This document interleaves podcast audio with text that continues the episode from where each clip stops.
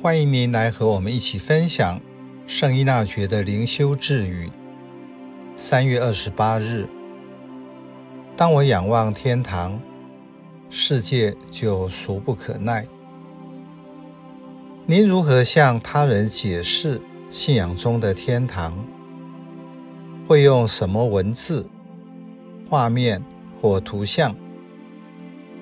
如果天堂是动态的，那又是怎么样的情境？在路加福音十七章，耶稣说：“天主的国就在你们中间。”您如何理解这句话？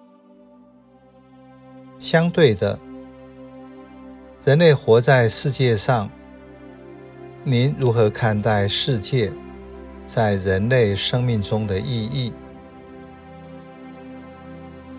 用基督宗教信仰的语言解释，天堂是一个至高的幸福境界，是那些在天主的恩宠中过世而无需再炼净的人所进入的境界，与基督永远生活在一起。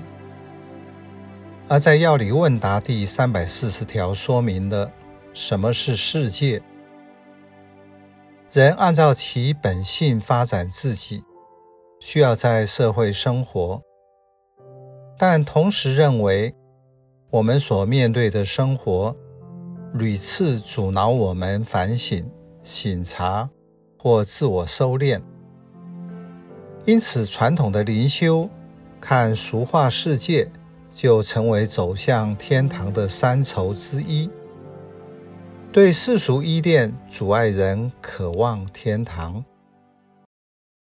这个世界，天主所创造的，原来是美好的，它怎么会变成一个罪恶的环境？那就是人忘了受造的目的，把生命虚耗在物质的沉沦，而不会举心向上。在马窦福音中，耶稣从不同角度向人们叙述天国。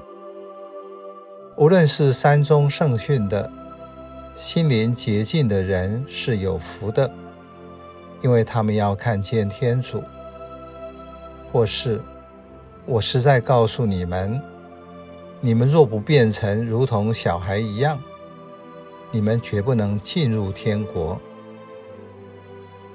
当人回归孩童的纯真，会让人看清生命的真相。此时看到什么，就是什么。生命的根源天主会吸引人，放下本来以为的重要之物。当人仰望天堂时，心灵就被启动，天国的生活也就自然而然地活出来。